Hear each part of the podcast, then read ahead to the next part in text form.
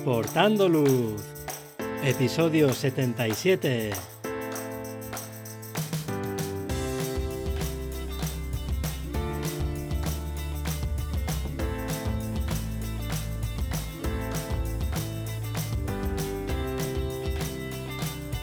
Hola, ¿qué tal? Bienvenidos a este nuevo episodio de Aportando Luz, el podcast en el que hablamos de fotografía nocturna, su técnica, consejos y equipo. Soy Javier Rosano, fotógrafo especializado en fotografía nocturna. Os recomiendo que os paséis por mi web javierrosano.com, donde podréis ver mis últimas fotografías, el blog con consejos y fotografías nocturnas explicadas, y podéis también acceder a la formación online. Tenéis disponibles cursos para aprender la teoría, la iluminación, la composición o el procesado en fotografía nocturna. Pasad por la web y echad un vistazo a los cursos. En el episodio de hoy vamos a hablar de fotografía nocturna en Tenerife.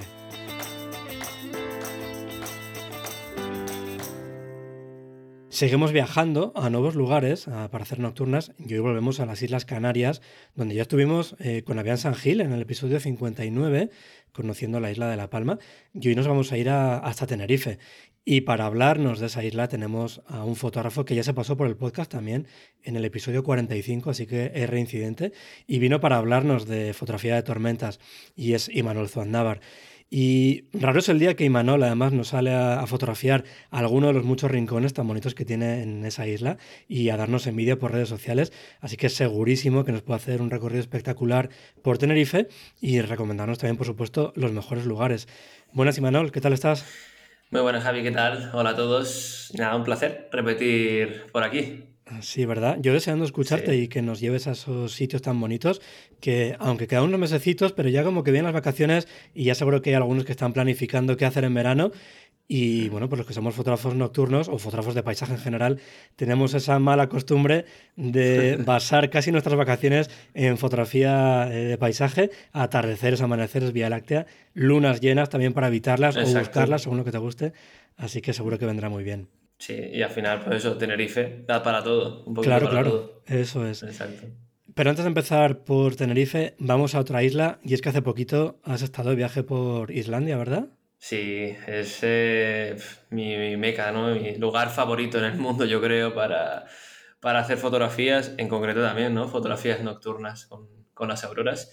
Y nada, estuve con mi chica hace un mes y pico y, nada, pues eh, un espectáculo. No tuvimos gran suerte con las auroras porque realmente eh, tuvimos un día auroras realmente buenas, pero la semana fue increíble. Recorrimos pues, cerca de 2.000 kilómetros en los mejores spots del sur de Islandia, encima con muy poquita gente en algunos de los sitios y disfrutamos muchísimo. Ya, ya voy unas cuantas, creo que es la tercera o la cuarta visita a la isla y siempre cuando vuelvo ya tengo ganas de mirar billetes para repetir.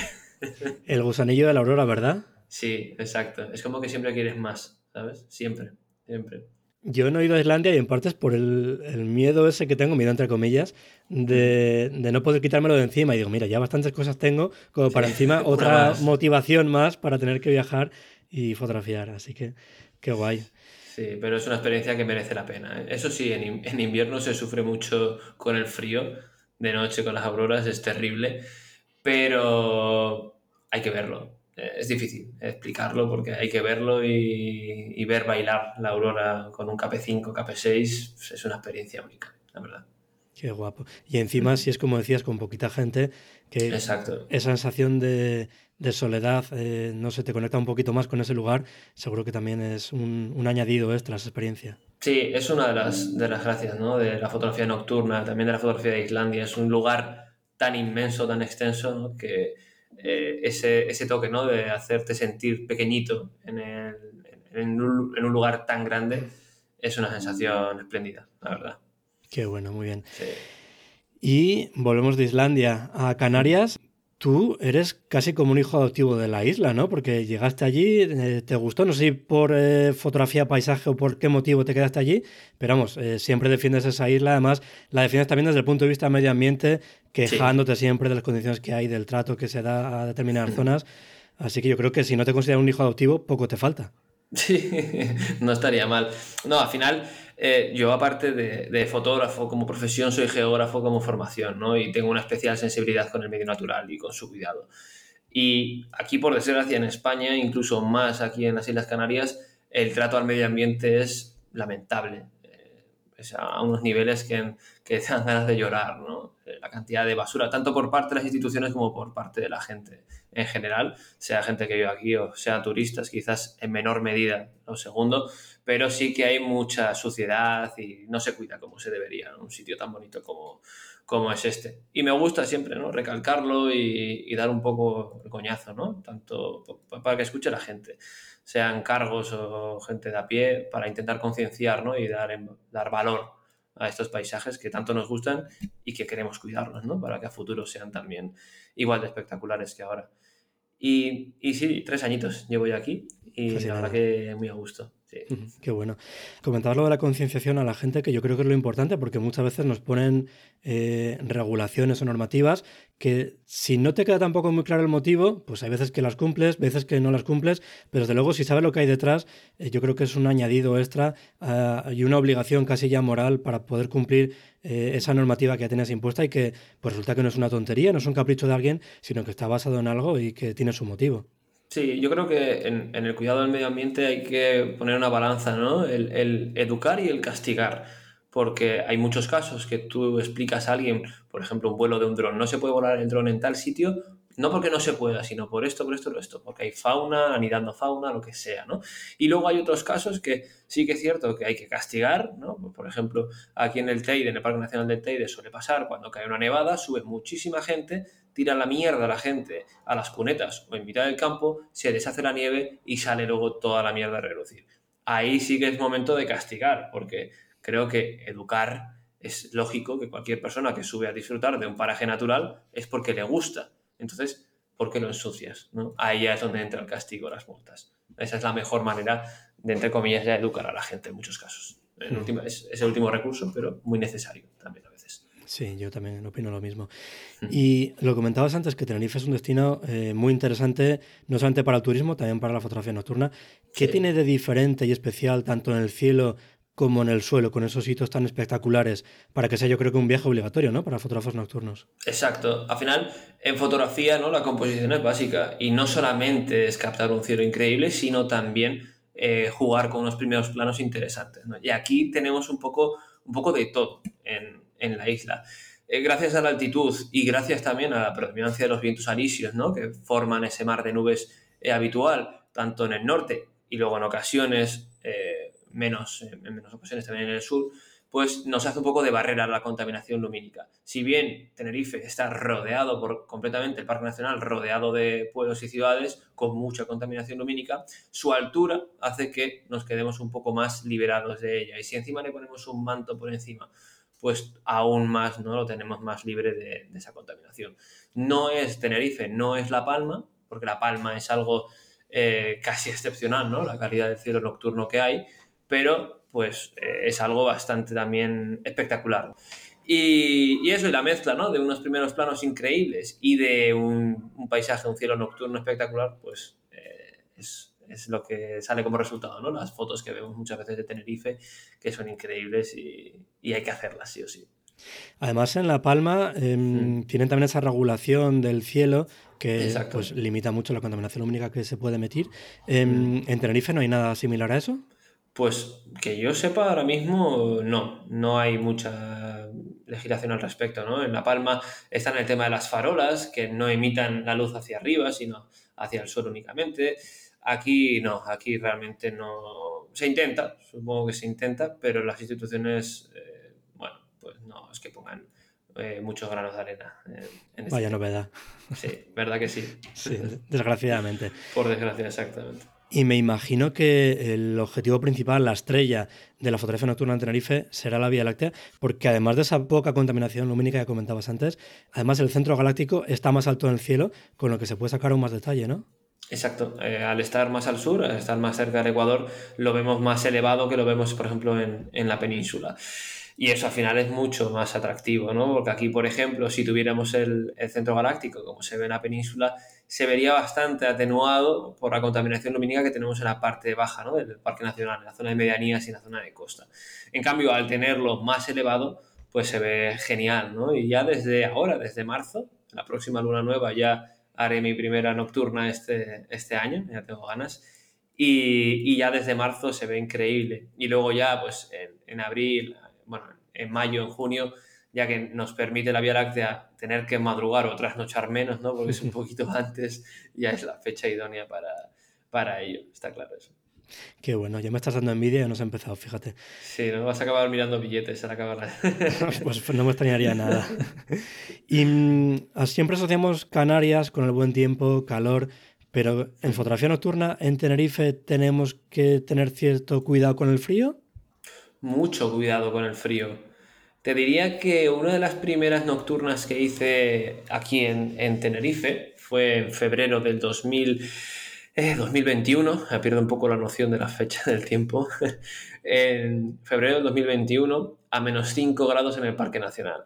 Casi nada. Obviamente el frío que pasé eh, fue curioso, ¿no? Porque me fui, eh, hice una panorámica, 20 y pico fotos, 30 segundos de exposición cada foto, demás para pilar. Me tiré dos horas parado en el sitio a menos 5 grados pues realmente tenía la sensación de que estaba esperando una aurora boreal en Islandia, por el frío, ¿no? Tal cual. Pero bueno, oye, eh, al final son alturas de dos mil y pico metros, en invierno, quieras o no, se nota, por mucho que estemos al sur. Al final, en el Parque Nacional también nieva y, hiela en muchas ocasiones. Claro, eso es. Muy bien. Y mm, tú te conoces al dedillo la isla, como decía antes, siempre estás eh, mostrando rincones de la isla. ¿Qué localización nos puede recomendar de Tenerife para fotografía nocturna? Pues eh, podría estar horas hablando de sitios, ¿no? De, sitios en los que he estado y en los que todavía no he estado y tengo pendiente estar. ¿Aún te quedan sitios por visitar? Muchos, muchos. mira, Tenerife, al final esto es una isla, ¿no? Los sitios principales son los que son. Pero la gracia luego también es investigar nuevos lugares. Y aquí uno se puede morir sin conocer todos los rincones de la isla.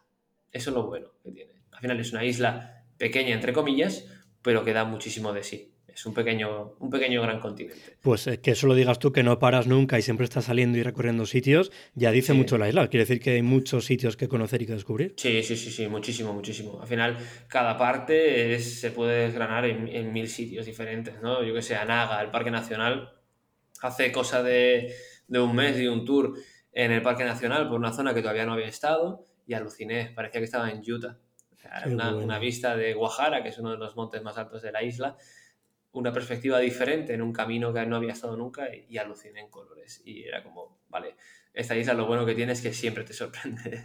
Por mucho que la conozcas, haces una nueva ruta y, no deja de sorprenderte. Venga, podemos intentar reducir esas horas a unos minutitos. Sí, yo creo, yo creo que sí. A ver qué nos puedes contar. Hmm. La base de todo en, la fotografía nocturna aquí en Tenerife es el Parque Nacional del Teide. eso, es, eso es clave. El Parque Nacional del Teide tiene muchos puntos en común. Eh, pero bueno, tres de los sitios que podría hablar, cuatro de los sitios que podría hablar, eh, que son visitas obligadas. ¿no? El primero de todos es Roques de García. Roques de García es el epicentro del Parque Nacional del Teide. Eh, durante el día es un auténtico hormiguero de miles de personas. Al final, el Parque Nacional es uno de los parques nacionales más visitados del mundo y se nota porque puedes ver eh, decenas de guaguas, ¿no? de buses, cientos de vehículos aparcados y es un agobio. Que lo bueno que tiene la fotografía nocturna es estar en soledad, estar en tranquilidad, que es lo que a todos nos apasiona. Yo creo que de este tipo de fotografía. Y eh, en el caso de Roques de García, lo bueno de este punto es que no solamente es un punto para hacer una, imagen, una fotografía, sino que tienes un sendero que puedes recorrerlo. Es un sendero que tardas 15, 20 minutitos. Lo único malo, ¿no? Es ser ir cargado con todos los, con todos los juguetes, como suelo decir, pero se hace agradable, ¿no? Y si vas con algún compañero o compañera, pues se hace más agradable, ¿no? Pues vas hablando y, demás. Y mientras vas eh, recorriendo, ¿no? Los diferentes, eh, bueno, los diferentes puntos del sendero, te puedes encontrar ya sitios en los cuales te vas a parar a, fotografiar. Para mí, en este sendero, el punto principal, ¿no? El punto clave es cuando acaba el sendero. Cuando acaba el sendero hay una panorámica que yo creo que tenemos el cromo ya muchos fotógrafos. Es eh, un cromo con una, una, fotografía, una panorámica, con unos roques en la parte central de la imagen muy prominentes. A la izquierda el Teide y a la derecha ya, bueno, tenemos el caminito en la parte central y a la derecha ya otros roques y el llano de Ucanca que sería ya la parte baja de, lo que es el, Parque Nacional. eh, un llano muy grande. Esa foto, esa panorámica, eh, fue una de las primeras que quería hacer cuando vine aquí a Tenerife. O sea, yo lo tenía muy claro, la vi a un par de personas y me alucinaba. Es una panorámica muy compleja, ¿no? Si, si la haces eh, por primera vez, te puede resultar compleja. Lo idóneo es hacerla quizás en junio o julio, cuando ya la Vía Láctea sale relativamente pronto por la noche. Aprovechar la hora azul, porque allí tenemos una, oscuridad muy, muy grande. No como La Palma, pero tenemos una oscuridad muy, muy fuerte. Entonces lo idóneo es hacer la toma eh, pues del plano de tierra en hora azul, dejar plantadito el trípode y en cuanto ya pasa esa horita, ¿no? Entre la hora azul y ya la noche cerrada donde vemos la Vía Láctea, aprovechar, disparar la panorámica y ya plegar. Y ya tenemos ya la foto hecha. Eh, la primera que hice ahí, no me acuerdo, pero eran varias escenas de fotos porque hice el plano de tierra en hora azul y luego hice 14 eh, tomas verticales para la panorámica, creo que fue de 280 grados, algo así, y encima quise apilar. Así que te puedes imaginar el rato que me diré yo ahí disparando, disparando fotos, ¿no? Pero bueno, luego llegas a casa, la editas con paciencia, ¿no? Hasta que el ordenador diga basta. Porque yo recuerdo que parecía que iba a despegar mi, ordenador cuando le metí cuarenta y pico fotos de la, de la R3 de Sony, que ya de por sí son fotos pesadas, pues te puedes imaginar, ¿no? Aquello. Espero que esa vez al menos no fuera a 5 bajo cero. No, fue en julio. Ojo, pero eh, para los que nos escuchen y vayan a venir aquí en verano, no os confiéis. Hay noches que están muy bien, noches de calima, de estas de entradas saharianas de viento más cálido, pero hay muchas noches en verano que bajas a 10, 12 grados, te tiras ahí unas horas quieto y con el vientito que baja justo tras el atardecer y tal, mm, te puedes quedar ahí bien frío. Refrescante. sí, sí, no, no. Por eso siempre una chaquetita o algo en, la mochila, incluso los guantes nunca están de más, por si acaso. Y para los que nos escuchan, yo creo que casi todo el mundo sabrá lo que es un roque, pero encima que te tenemos aquí, ¿nos puedes explicar así sencillo qué es un roque? Un roque son eh, formaciones rocosas muy prominentes y, elevadas, pues en este caso, pues en torno a los 10 y los ciento y pico metros, dependiendo si estamos en el, sendero o estamos en la parte baja del sendero. Porque si estamos en el sendero normal, se ve un roque muy grande, de 10, 20 metros, pero si bajamos hacia, continuamos el sendero hasta la parte baja, que es el llano de Ucanca, ahí vemos una pared mucho más vertical. Los roques son mucho, mucho más grandes. Ahí también encontramos eh, un roque que se llama la Catedral, que es un roque también eh, que es utilizado ¿no? para fotografía nocturna, para llenar la composición, y luego también para escalada. Es un roque increíble, es, es muy, muy, muy bonito. Y, y, nada, impresiona más, ¿no? Porque se ve el corte de las montañas que son mucho más altas de lo que se ve en la parte de arriba. Y eso al final pues es una manera, ¿no? De, de llenar la composición. Son formaciones, ¿no? Que tienen eh, cientos de miles de años, van erosionándose poco a poco, pero aún están presentes y se ven súper bien y dan, ya digo que dan mucho, mucho juego. Porque eso acompaña, es un cielo increíble con un primer plano también espectacular que no hace falta hacer ningún tipo de copia-pega con otros paisajes ni nada, sino que te lo encuentras ahí tal cual. Qué guay. Además, ahí está también el roque que figuraba en los billetes de mil pesetas, creo que era, ¿verdad? El, roque cinchado, exacto. El dedo de Dios que le llaman. Sí, ese es el más típico, ¿no? La, la imagen del roque cinchado con el Teide detrás, que es muy icónico y es como la postal típica de Tenerife. Pero no está orientado bien para pillar la Vía Láctea, porque está orientado al norte. Vaya. Eso sí, la circumpolar ahí queda muy bien. Sí, además con esa forma tan vertical que tiene. Exacto. Muy curioso. Sí, sí, porque la polar suele quedar hacia, está hacia el TEI, depende de donde estemos posicionados nosotros, ¿no? Pero suele estar más o menos sobre el TEI, un poquito a la derecha. y ahí se puede, si no hacemos la Vía Láctea, se puede hacer la circumpolar también, o, o bueno, será por opciones, ¿no? Claro, encima si tienes dos cámaras puedes dejar una haciendo circumpolar, luego te vas al otro lado, hacer la Vía Láctea y te llevas un dos en uno. Eso, eso, ya es vicio, ¿eh? Sí, la verdad es que sí. eso ya es vicio. La verdad es que sí. Muy bien, genial. Pues este sitio súper bonito. ¿Vamos a por el mm. segundo? Venga, va, vamos a por el segundo. El segundo que eh, muchos igual no lo conocen, pero lo van a conocer dentro de poco si son fans del Señor de los Anillos. Están ahora mismo ahí grabando la segunda temporada de Anillos de, Poder y, son las minas de San José, también eh, parte del Parque Nacional del Teide. Quizás no sea un sitio tan increíble como pueden ser los Roques de García. quizás sea menos llamativo eh, visualmente, pero es una, es una zona mm, muy curiosa, ¿no? porque es como una zona de, arenilla, de grava volcánica, ¿no? no sé exactamente la denominación, pero es como si fuera una arena gordita y hace como una especie, no dunas, pero sí como unos terrenos ondulados, que quedan muy bien. Tienen algunos pequeños roqueros también y da bastante juego para hacer composiciones. Son composiciones bastante más limpias, no tienen esos roqueros, no es algo tan espectacular, pero sí que son una buena manera para jugar un poco con el elemento humano, ¿no? con incluir una escala humana en, estas fotografías, en mitad de una de las colinas, de una duna, de un roquedo solitario en, ese terreno. Y están bastante, bastante bien. Eh, la calidad del cielo es exactamente igual que, la que tenemos en los Roques de García. Realmente es, es una zona que está a escasos 10 minutos de distancia en coche, o sea, está cerquita. Y, está muy bien, está muy bien. Y luego además cerca tenemos a veces eh, algunos tajinastes que van, que van creciendo, que en mayo, junio, que ya es la época y estamos ya todos con los dientes largos. y, eso pues eh, es, una zona también muy buena ¿no? para aprovechar algún tajinaste en esa, en esa área y, incluirlo ¿no? en, en la fotografía. Y es una zona en la cual conviene ¿no? investigarla un poquito sin salirse eh, de la zona demarcada, ¿no? de los senderos, pues cuidando un poco el, entorno, porque es de fragilidad, pero bueno, eh, hay, hay zonas muy, muy chulas en todo este área, que es bastante grande también. ¿Esto es parque nacional, parque natural? Es todo parte del parque nacional, sí.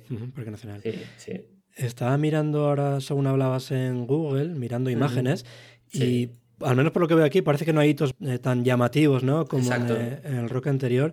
Y, pero sí que es verdad que el aspecto que tiene es así como muy, como si fuera Marte, ¿no? Muy marciano, Muy rojo, muy erosionado, mucha arena. Hmm. Es, un espacio muy marciano, ¿no? Es como. Es peculiar, tiene, tiene su toque.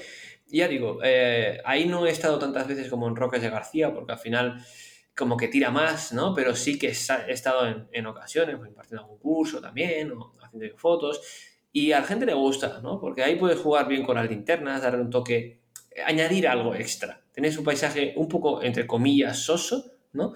Incluyes ese elemento humano y luego ese cielo increíble y ya le da ese toquito que la verdad que gusta bastante. Ahora que mencionas las linternas, em, ¿eres tú muy de iluminar con linternas o prefieres lo que decías tú antes, hora azul y luego fusionar? Prefiero, prefiero el azul porque eh, al final con las linternas, ahí me gusta eh, que el plano de tierra quede muy discreto. Al final con las linternas, si quiero algo más fuerte, entonces sí puedo recurrir a ellas, ¿no? Para ganar de manera lateral con ellas, ¿no? Ganar bastante más textura y, y demás, pero solamente las suelo quizás usar un poco más cuando voy con alguien y quiero incluir a una persona y, por ejemplo, dar un poco más de luz o de fuerza a la zona alrededor suyo o, algo así. Pero por lo general suelo hacer que siempre, siempre tenga detalle el plano de tierra, pero oscurito. Eh, detalle, pero el justo.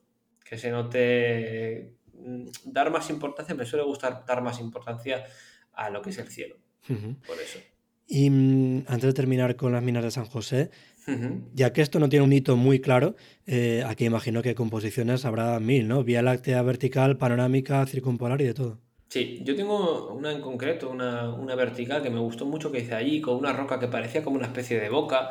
Eh, depende de cómo la mires, ¿no? Porque al final son roquedos que si te pones a la izquierda la ves de una manera, te pones a la derecha la ves de otra. Y es jugar un poco, no es moverse como un ratón. No es ir... Siempre que, hago un tour, un curso, lo que sea, eh, sea aquí en Tenerife o sea en cualquier sitio, lo primero que digo a la gente, digo, por favor, no cojáis el trípode y plantarlo.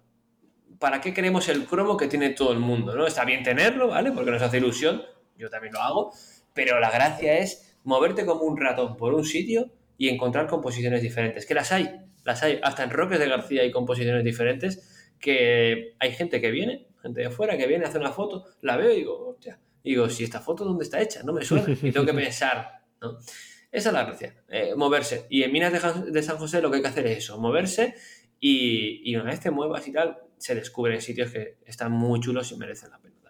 Qué bueno, además yo creo que también eso de moverse y buscar cosas diferentes es lo divertido, ¿no? Y lo bonito de la fotografía. Eh, exacto. Poder encontrar algo que a ti te guste, que sea diferente y no lo que decías tú, pues vale, te llevas lo de siempre eh, mm. porque te lo tienes que llevar, pero también intentar sacar algo, algo nuevo y diferente. Eso es al final es parte de la gracia, ¿no? De la fotografía y, del juego, ¿no? Claro. es, pasar, es una manera también de, de pasárnoslo bien, ¿no? Porque esto, eh, pues para muchos es, es, también trabajo, pero es que no deja de apasionarnos y, y de disfrutarlo. Eso es. Sí. Muy bien, venga, vamos a por la tercera. Sí, por supuesto. La tercera, eh, seguimos en el Parque Nacional. Uh -huh. eh, el Mirador de Samara.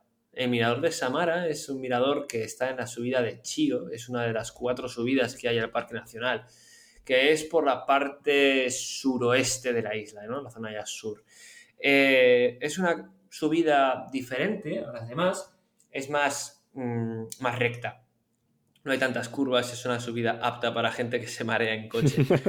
es, y es, es, muy bonita, no deja de ser espectacular. ¿no? Y en uno de esos miradores que hay justo antes de entrar, bueno, justo a unos kilómetros de entrar, lo que es en la caldera, tenemos una especie, eh, bueno, una especie no, tenemos un volcán, un cono volcánico, en el cual eh, nos podemos poner en uno de sus extremos y de frente tenemos el Teide. Tenemos el Teide con una vista distinta, no es una vista tan increíble, ¿no? Como puede ser desde los miradores de, del este, Mirador de Ayosa o así, sino una vista un poco más eh, piquito y luego por delante Pico Viejo también. Es una vista espectacular. La verdad que tenemos ese volcán en primer plano, tenemos eh, a la derecha tenemos la carretera, ¿no? Que podemos jugar con los trails un poco, ¿no? Si hay algunos coches subiendo, bajando. Y luego tenemos todo el arco que queda justo eh, el, el, Teide más o menos en el medio de, del eje del arco de la Vía Láctea. Y a mí es un sitio que realmente me encanta también. Lo malo que me pilla muy lejos de casa. Bueno, muy lejos. Me pilla a hora y cuarto, hora y veinte, un poco, bueno, no, hora y media yo creo casi. Y es como, bueno, da un poco más de pereza, ¿no? Pero, pero no deja de ser una pasada el, el, sitio. Da mucho, mucho de sí. Y además eso, te obliga a andar un poquito, a hacer una rutita, nada, 10 minutos o así, subir el volcán y eso. Y... Pero bueno, es parte, ¿no? De, de la gracia de, de, la foto, de cuánto cuesta conseguir una foto. Y, y es, es, una subida agradable. Y si ya lo mezclas, que haces el atardecer desde ahí, que se ve brutal toda la vista hacia la isla de La Gomera, La Palma y el Hierro, si hay un día que no hay calima, y luego ya en Palmas con la foto de la Vía Láctea, pues ya tienes ya el doblete y ya te puedes ir a dormir a casa bien contento. Súper contento, desde luego. Uh, joder, sin duda. Y mm, de este sitio, bueno, de este sitio y de los otros, ¿no? Porque tampoco hay que andar mucho, es casi dejar el coche 10-15 minutitos y ya tienes ya casi el sitio para la foto. Sí, sí, más o menos sí, no hace falta que sean rutas muy largas. A ver, hay gente que vale cuesta más o menos, porque al final hay que subir el volcán, es un poco rollo, ¿no? Porque son piedras sueltas y todo eso pero no se tarda, no se tarda mucho, son, son rutas cómodas. Sí que es cierto que hay otras igual que hay que andar un poquito más, pero en este caso, no, en este caso es, es sencillo, es más o menos sencillo.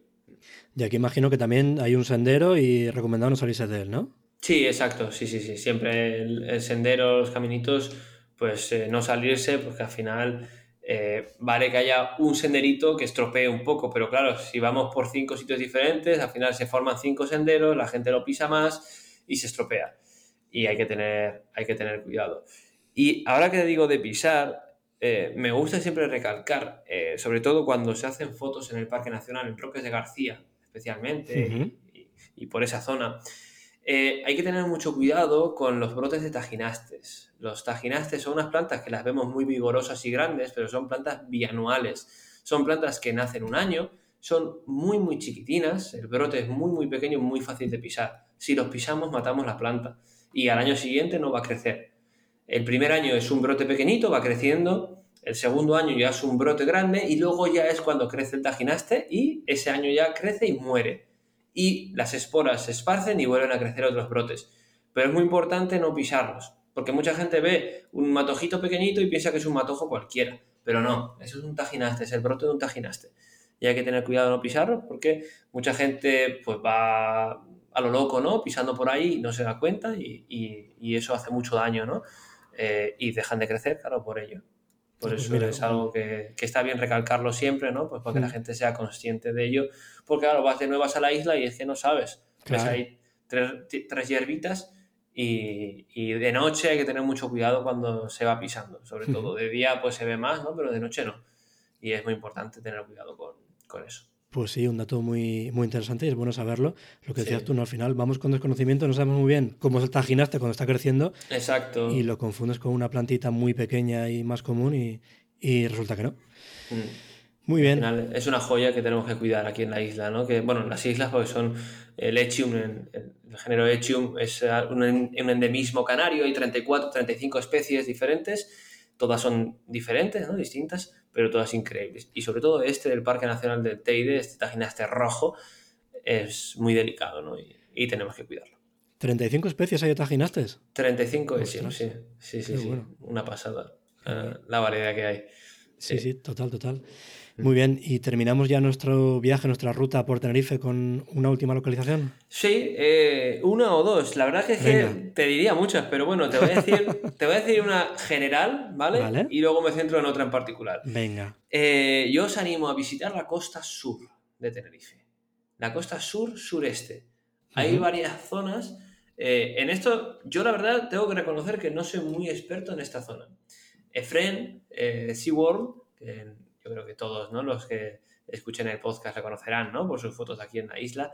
Tiene bastantes fotos, por ejemplo, en la zona de Fasnia, en Roques de Fasnia y así, eh, fotos nocturnas con la Vía Láctea, eh, que es eh, en la costa sureste de, Tenerife. Aquí podemos encontrar zonas como el faro del Porís de Abona, yo lo he utilizado para pillar la luna llena más de una vez. Luego eh, tenemos también algunas zonas cerca del Médano, que hay algunas pequeñas dunitas, algunos riples en arena, algunas cuevas también que dan mucho, mucho juego.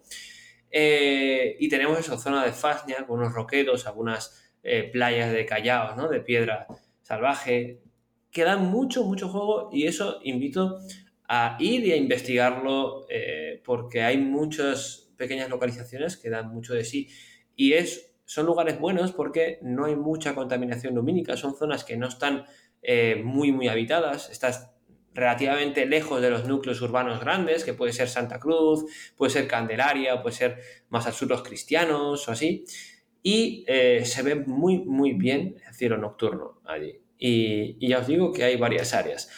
Pero esto lo digo así a modo general, y luego un sitio en particular sería Masca eh, no tengo esta foto, también te lo reconozco, no tengo esta foto, la tengo que hacer todavía, porque está, yo creo que reservada la época de final de verano. El Valle de Masca, el caserío de Masca, es una foto también muy típica de Tenerife, una foto de atardecer, sobre todo en los meses de invierno. Eh, es una zona que pertenece al Parque Rural de Teno. Es un área increíble que fue uno de los tres edificios de la isla cuando se formó hace millones de años. Con el paso del tiempo se ha ido desgastando y ha abierto unos cañones increíbles, unos cañones absolutamente increíbles, en los cuales, en uno de ellos, el Valle de Masca, tenemos el caserío de Masca, que se asemeja un poco a Machu Picchu. Tenemos eh, un camino con unas casas y una forma de roque eh, muy vertical, no es muy grande, pero es vertical, y da mucho, mucho juego. ¿Qué es lo que sucede aquí, después de todo este rollo que os estoy soltando? Pues que la Vía Láctea cae en, a, final de verano, cuando se pone ya vertical, un poco ya tumbada hacia la derecha, cae justo en lo que es en, encajado en, ese valle. Y es una foto bastante especial. ¿Yo por qué no he ido nunca? No he ido nunca porque, aparte de que está lejos de casa, eh, muchas veces eh, nos encontramos la zona tapada de nubes y no hay una webcam que, que, me pueda decir si está o no está nublado, ¿no? Porque al final en las imágenes de satélite podemos ver eh, en las nocturnas si hay nubes medias altas, pero las nubes bajas están localizadas en valles, es muy complicado.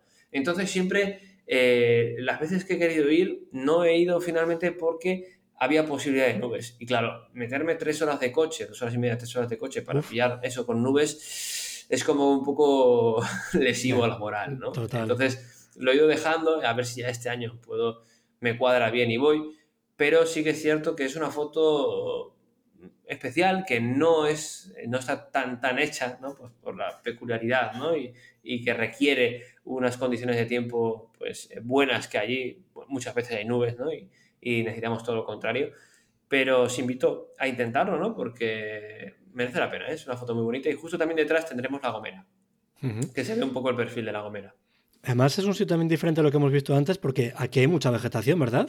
Sí, exacto. Hmm. Hay mucha, mucha vegetación y podemos jugar un poco también con un primer plano con unas tuneras, ¿no? Una especie de cactus o, o, con, bueno, cardones ahí no, no hay muchos, creo que no hay muchos cardones, pero bueno, hay otro tipo de plantitas que podemos jugar, ¿no? También con ellas para incluirlas en ese primer plano, y, o incluso las palmeras, también que tenemos palmeras en ese valle, palmeras canarias, que quedan también realmente bien. Y luego ya la luz del caserío de Masca, que hay que tener cuidado que tampoco nos queme la imagen, ¿no? Porque al final las farolas eh, no están diseñadas para la fotografía nocturna, sino que dan luz para arriba como locas. Pero bueno, eh, si no puedes con el enemigo, el enemigo, ¿no? Únete a él, incluyelo en la composición de tal manera que vertebre un poco la foto y nos dirija la mirada a ese caminito de casas y farolas hacia justo el centro galáctico, que es lo que se ve en ese huequito entre los dos valles. Qué guapo, pues a ver si nos escuchan y primero, corrigen esas farolas para que no emitan luz hacia arriba. Por favor. Y segundo, a ver si hay un alma caritativa que ve una webcam ahí, porque además yo imagino que será un sitio bastante turístico, que irá mucha gente y algún hotel, algún bar, un restaurante que ponga una webcam. Tampoco sería nada descabellado. Hay, hay muy pocos, ¿eh? La verdad que hay pocos alojamientos. Es un, es un sitio pequeñito, pero que se visita muchísimo.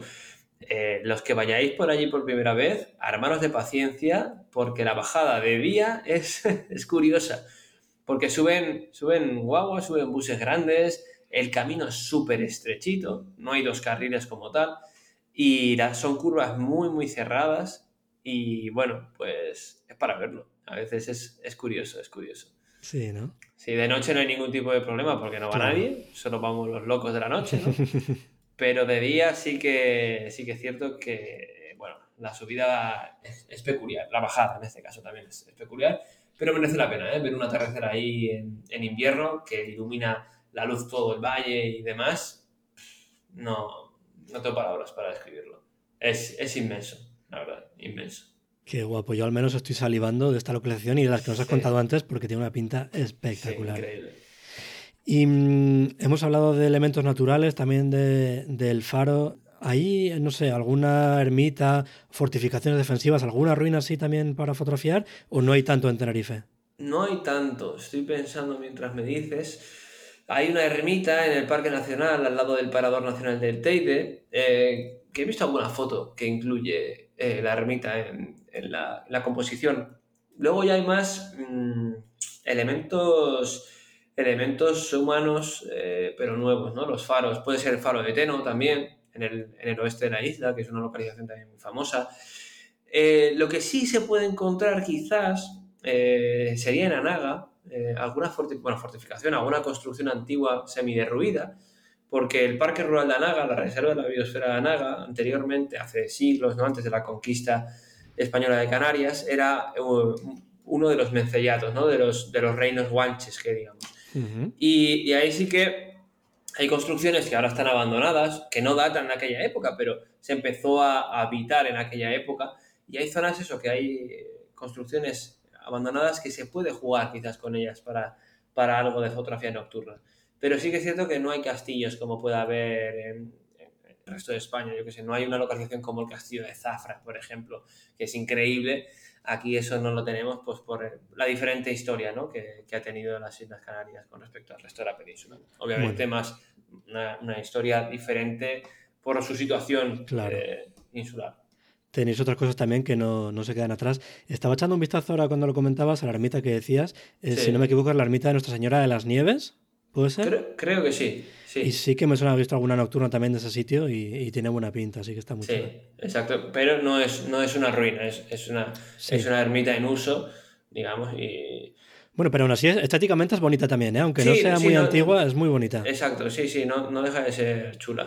Y seguro que hay algún otro sitio, ¿eh? que ahora no, quizás no me venga a la mente, pero seguramente seguro que hay algún, alguna zona que, que hay alguna cosa antigua y se utiliza para fotos y así, pero Ahora te digo, eh, no, no, se me ocurre. Por ejemplo, en, en la zona del sur, en Abades, eh, cerca del Poris de Agona, hay construcciones que se utilizan mucho para light painting. Eh, una construcción de una antigua leprosería que está abandonada. No sé si te suena. Sí, sí, he visto, he visto esa, sí. La has visto. Ahí sí que se, suele hacer mucho light painting y tal.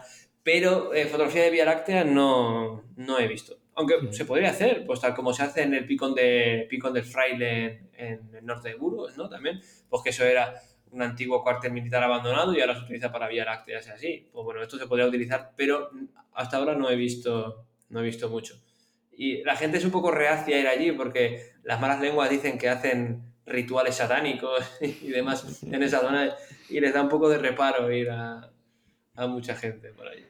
Bueno, al final, si te plantearas todo lo que podría pasar o todo lo que dicen cuando vas a un sitio nocturno, eh, no saldríamos de casa, me parece. Sí, no. Exacto. Muy bien, pues hoy al final, entre hitos naturales, eh, la ermita que hemos visto ahora, el faro, yo creo que tenemos ahí para una semana enterita haciendo fotografía nocturna. Yo te diría que se quedaría corta una semana. Sí, ¿eh? En una semana es imposible ver todo aquí. Totalmente imposible. A menos de que eh, no duermas y, vayas de lado a lado y demás, es complicado porque da mucho de sí, da mucho de sí la isla. Pues nada, ya sabéis, o más de una semana o ponéis el modo zombie para hacer fotografía nocturna, que es la otra opción. Y mm, oye, antes de terminar, para la gente que quiera conocer esos rincones que hemos comentado en la isla, mientras además aprende fotografía contigo, eh, haces una serie de actividades, ¿verdad? Una de ellas eh, asociada a Canales Phototours, donde también está Avian San Gil. Sí, exacto. ¿Qué ofrecéis ahí a los fotógrafos? Ofrecemos tours privados eh, en los cuales pues damos unas cuantas horas de, de tour por eh, alguna de las localizaciones, una o varias, ¿no? Depende de lo que, de lo que quiera la persona que quiera hacer el tour.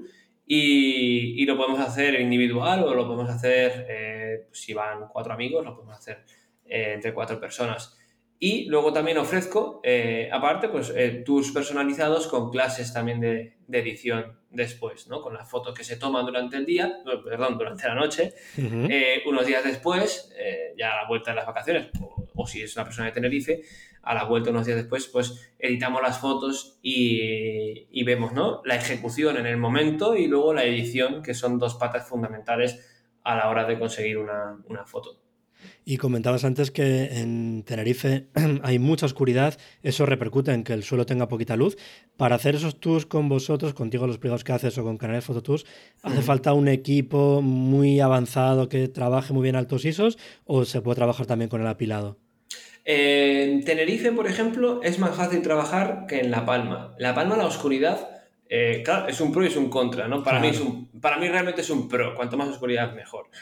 Si haces una foto en el roque de los muchachos, eh, la parte alta de La Palma, la caldera de Taburiente te va a quedar negra como el carbón. No hay manera de recuperar con detalle. En cambio, en el Parque Nacional del Teide, si, si vamos con una cámara, con una PSC eh, de gama media-baja, nos va a resultar complicado, ¿no? Y vamos a tener que recurrir a pirado. Pero si vamos con una PSC gama media alta, con una full frame, eh, que tenga ya, bueno, pues, eh, bueno, full frame casi todas nos darían ya la posibilidad, ¿no? Eh, de recuperar más las zonas de sombra. Yo, por ejemplo, uso la Sony A7R3 y, y, suelo hacer muchas veces, solo, si no viendo lo azul, hago una foto y recupero. Luego hago el procesamiento, ¿no? Pues la reducción de ruido, luego un enfoque, aplicando máscara para que no me añada ruido extra y suelo salvar bastante bien las fotos. Depende para lo que sea. Si tengo que hacer una ampliación de 3 metros, obviamente, pues eh, tiro de oro azul o tiro de apilado con fotos nocturnas. Pero se puede ir a hacer fotos al Parque Nacional del Teide con cualquier tipo de cámara. Yo he hecho clases con cámaras de mil estilos e incluso alguna persona ha hecho con el móvil y le ha quedado el cielo resultado. Por eso que, no tenga miedo a la gente que vaya con cualquier tipo de cámara. Sí que es cierto que al final llevas años en la fotografía y cada vez nos volvemos más maniáticos. Y, hmm. y, seguro que me comprendes, porque es como hace unos años hacíamos una foto de la Vía Láctea que igual era una castaña y estábamos súper contentos. ¡Jo, qué bien queda! Pasados unos años como que cada vez nos sale más manía. ¡Jo, y esto, el ruido por aquí, el ruido por allá! Y al final nos obsesionamos un poco y, no, y quizás no haga falta tanto. Ves ruido también hasta ya en una fotografía hecha con montura ecuatorial, o sea que ya cualquier cosa. Sí, sí, sí, no, literal. Si es que el año pasado yo dije, joder, estaba haciendo apilados, tirando con el tracker y haciendo apilados con las fotos del tracker. Y es como, joder, ¿dónde voy? ¿Qué va a ser lo siguiente? Oye, hablando de lo siguiente, ¿cámara modificada tienes? No, no. ¿Vas, ¿Vas, a tener? Por ahora no, por ahora voy a dejar la cámara. Tengo la Sony y luego tengo una Canon, mi antigua cámara, una Canon 6D Mark II, que la uso para timelapse y así, pero en principio por ahora no, no voy a modificar. Ya hay, hay muchos compañeros que en el modificado sacan fotos increíbles y, y, realmente no siento tampoco una gran necesidad. Eh, siento más necesidad por innovar con los planos de tierra que por el plano de cielo, ¿sabes? Al final el plano de cielo con el tracker ya consigo fotos eh, que para lo que yo busco son ya... Eh, me gustan, quiero decir, y yo creo que tengo más margen de mejora hacia mi gusto por el, plano de tierra, ¿no? Investigar más, eh, fomentar más el innovar en la composición fotográfica. Eso es lo que cada vez intento pues, hacer más hincapié en ello. ¿Sabes para cuándo la he hecho yo más de menos una cámara modificada? Para mm. invierno. Esas vías lácteas de invierno con con modificada que te dan la oportunidad de seguir saliendo a disfrutar de la vía láctea es cuando más echa de menos. Ahí sí. En ese caso, por ejemplo, sí que es cierto que... Pero bueno, también viene bien descansar unos mesitos, también sin, sin trasnochar mucho y, y, demás. Pero sí que es cierto que a veces jo, veo fotos, yo que sé, por ejemplo, de Pablo Ruiz, nocturnas con la, con la cámara astromodificada y demás en invierno que dices, ostras, qué pasada. Hmm. Claro, y sin astromodificar la cámara, el mm, resultado no es el mismo. Claro, totalmente, totalmente. No es el mismo.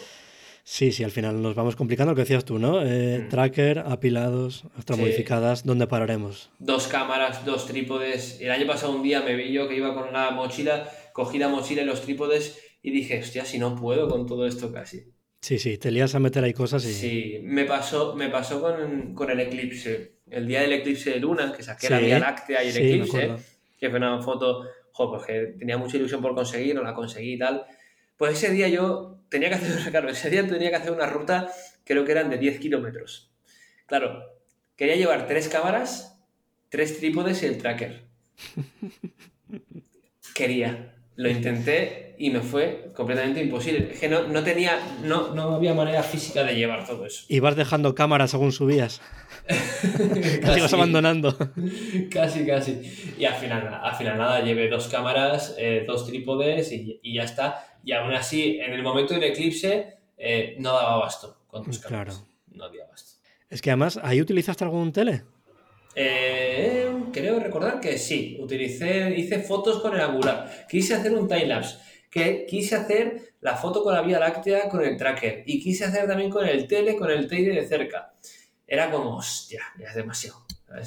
Ya mi cabeza, encima hacía frío y mi cabeza estaba hecha un lío esa noche. O sea, ya no sabía. Encima estaba en una ladera que me estaba a punto de caer. Terrible.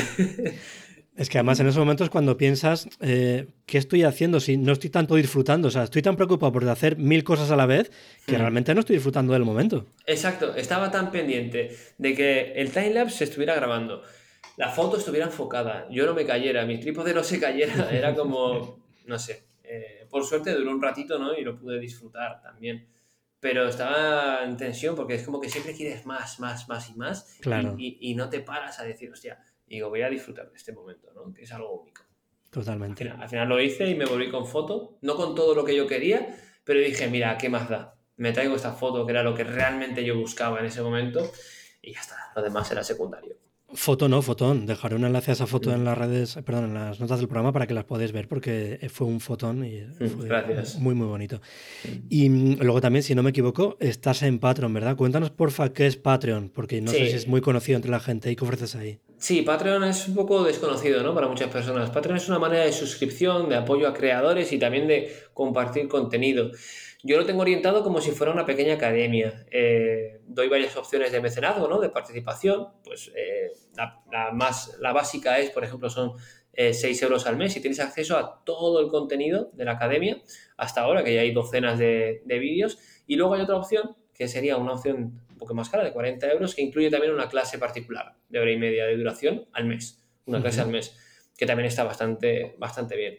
Y lo que suelo hacer es eh, editar todas las semanas, hago un video tutorial con una de las fotos que hago esa semana o con una anterior, porque igual no he sacado una que merezca un vídeo de 20 minutos, media hora. Y ahí lo que intento es eso, pues editar, enseñar un poco mi trabajo, todos los trucos y desnudar mis fotos por completo para enseñar ¿no? que no hay trucos, sino que todo es factible a la hora de, editar. Y luego también tenemos un canal de Discord donde pues, los participantes pues, hablan, enseñan sus fotos también y se crea un poquito de, comunidad. Qué bueno, al final, entre actividades presenciales con los tours y más online con Patreon, hay varias opciones para aprender contigo. Y ya, para no perderte la pista y para los que quieran pues, conocer mejor tu trabajo, cuéntanos porfa cuál es tu web y cómo podemos encontrarte en redes sociales. Vale, eh, por suerte, como tengo un apellido muy raro, si pones Imanol Zuaznavar en Google o en Instagram, solo salgo yo, porque solo existo yo con ese nombre y apellido, ¿no? Entonces, en Instagram estoy como Imanol Zuaznavar, en Twitter también como Imanol Zuaznavar, que es donde quizás más participo. Y luego tengo la web, que es eh,